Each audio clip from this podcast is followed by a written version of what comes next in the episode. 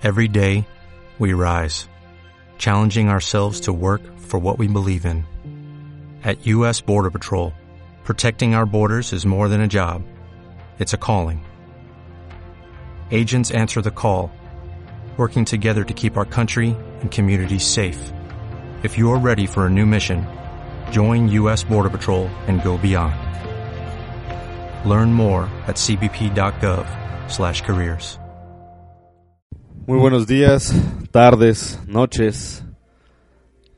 Esta es una emisión más de Fantasmagoría. Yo soy el psicólogo Gerardo Tafoya y el día de hoy los invito a permanecer en este podcast para resolver sus dudas, sus preguntas y cuestionamientos en torno a la temática de hoy, que será violencia. Vamos a indagar un poco sobre esta temática, compartiéndoles alguna de mis visiones, de, mi, de mis criterios, de mis opiniones, para poder complementar esta situación en específico. Si ustedes son nuevos en el programa, les invito a comunicarse conmigo. Cualquier duda, cualquier pregunta, lo pueden hacer vía la página que tenemos en Facebook llamado Fantasmagoría Psicológica. Asimismo, vía WhatsApp al 44 48 48 65 67 44 48 otra vez 48 65 67. Con confianza pueden mandar un mensaje. Si ustedes también están pasando por alguna situación difícil en su vida, alguna situación que requiera o que ustedes piensen que necesitan algún tipo de apoyo terapéutico, con confianza, comuníquense conmigo y también podemos agendar una cita en mi consultoría particular, que también la pueden encontrar en Facebook como Consultoría Laurel. Después de todos estos comerciales, los quiero invitar para las personas que ya han escuchado el programa con anterioridad, saben que me encanta poner canciones. De hecho, me han preguntado varias veces si es un programa de canciones, o de música, o de rock, o de psicología, y yo le digo es los dos. En esencia es los dos. ¿Por qué? Porque así me gusta y porque así lo quiero hacer. Así de fácil. Y porque no me interesa definir un concepto tal cual. Fantasmagoría es la unión de todo eso de la música, del arte, de las problemáticas sociales y sobre todo de la visión de un psicólogo, o sea, sé yo, desde su parte humana y cómo interactúa con todo esto y lo que lo va desenvolviendo con el medio, como una especie de proyecto sociológico, interpretativo y catártico para mí al mismo tiempo. Bueno, espero no abrumarlos con tanto rollo la recomendación de hoy es una canción de Love of Lesbian que por ahí he traído rondando la cabeza estas dos semanas. Espero les agrade. La canción se llama Mi primera combustión. Por favor, póngale mucha atención a la letra, ya que tiene mucho que ver con la temática de hoy. Bienvenidos a Fantasmagoría. Empezamos. Mi primera combustión, Love of Lesbian.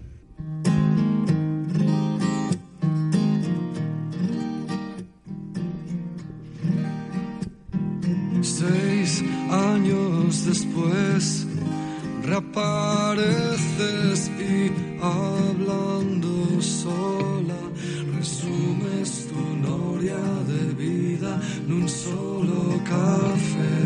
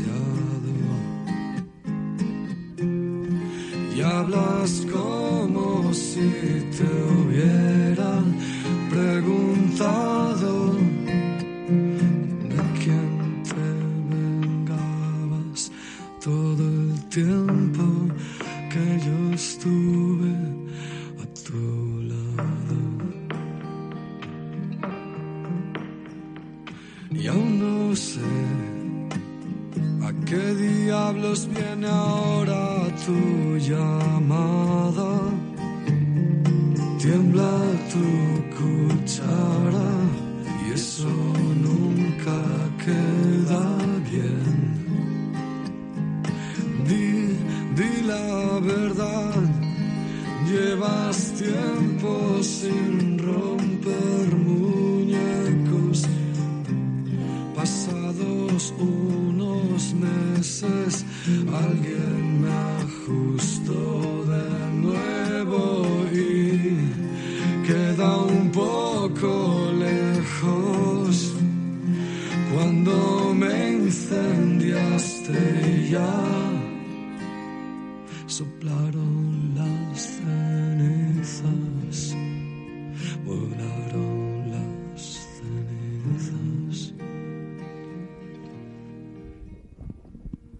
Bien, espero que les haya gustado la canción.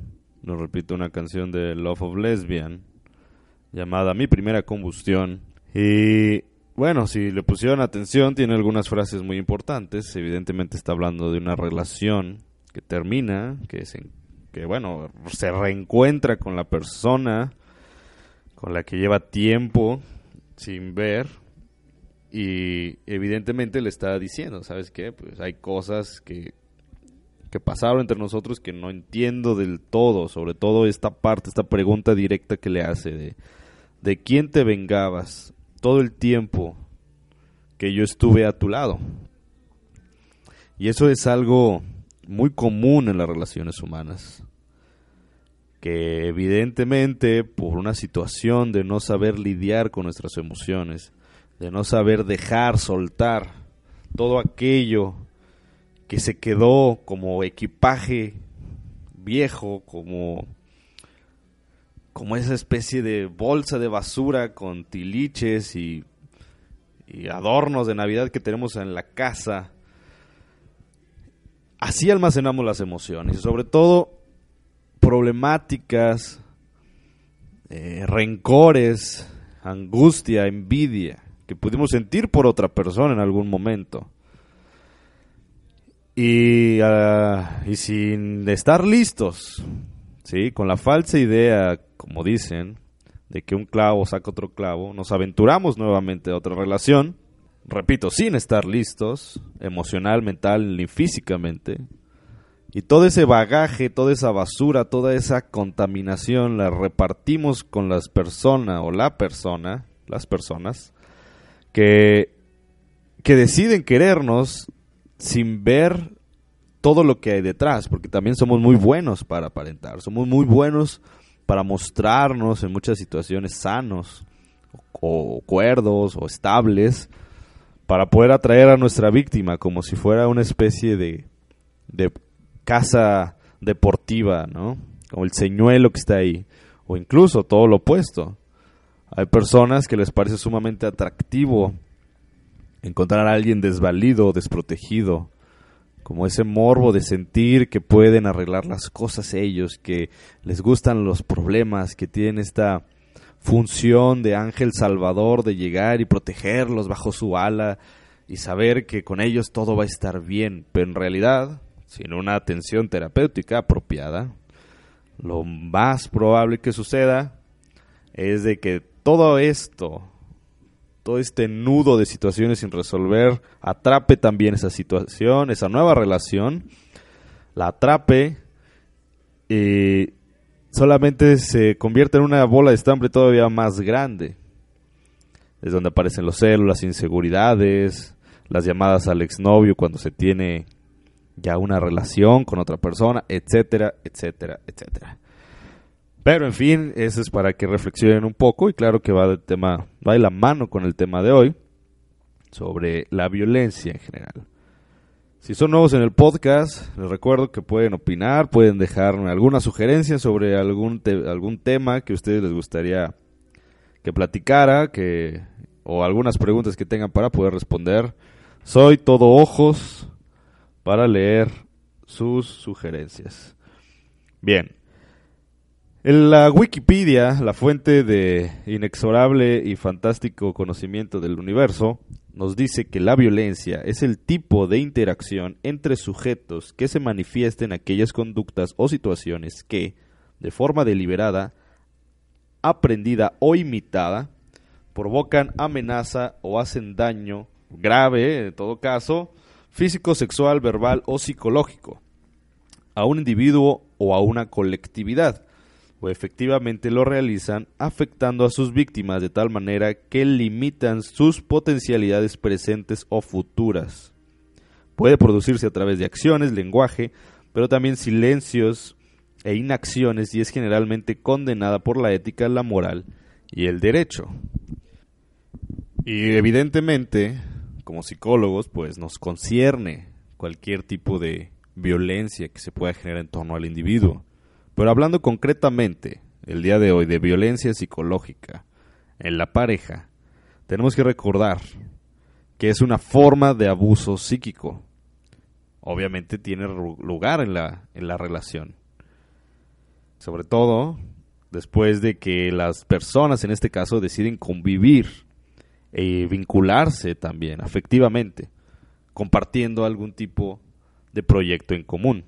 Normalmente son comportamientos que poco a poco se van convirtiendo en agresiones, detalles en apariencia inofensivos, pequeñas burlas, pequeñas pequeños ataques constantes, sobre todo, a lo mejor en apariencia inofensivos, pero que poco a poco van minando y van atacando la integridad de alguna de las parejas. Muy común escuchar cosas en el consultorio como pues es que nunca me apoyaba los planes que yo tenía o las sugerencias que yo, que yo daba, o me hacía sentir menos, o hacía menos mis ideas, cualquier cosa que yo opinara, cualquier cosa que yo dijera, pues para él eran tonterías, o me decía que eso no era importante, que no era relevante. Desde ahí se comienza a generar esa coerción que poco a poco va a suponer o puede llegarse a desembocar en un tipo de violencia física. Que en muchas ocasiones, pues de ahí trasciende todavía más. De hecho, incluso hay casos donde hasta cierto punto cualquiera de los miembros de la pareja tiende a normalizar la situación. Es de, bueno, es que pues sí me pega, pero nada más cuando está tomado. Pero después de eso ya este, hablamos y nos disculpamos y ya todo está bien y no pasa nada. A ese grado llega la capacidad de racionalizar la situación y de sentir que lo que se está viviendo es normal. Obviamente hay muchos polos, ¿sí? Pero les invito, tanto hombres como mujeres, a empezar a identificar pequeños rasgos de violencia, pequeños ataques, chistes que parecen chiste, pero que a la mera hora van por otro lado o van eh, con otra intención, sobre todo. La violencia psicológica, quiero que recuerden que es una conducta esencialmente pasiva, pero que poco a poco va germinando para volverse directamente activa. Se practica sobre todo para generar ese menosprecio, la deshonra, la dignidad que pueda tener un hombre o una mujer. De igual forma, cualquier tipo de maltrato, de negligencia, humillaciones, amenazas, comparaciones destructivas, sobre todo con la intención, el canal, el objetivo es dañar el autoestima de la persona.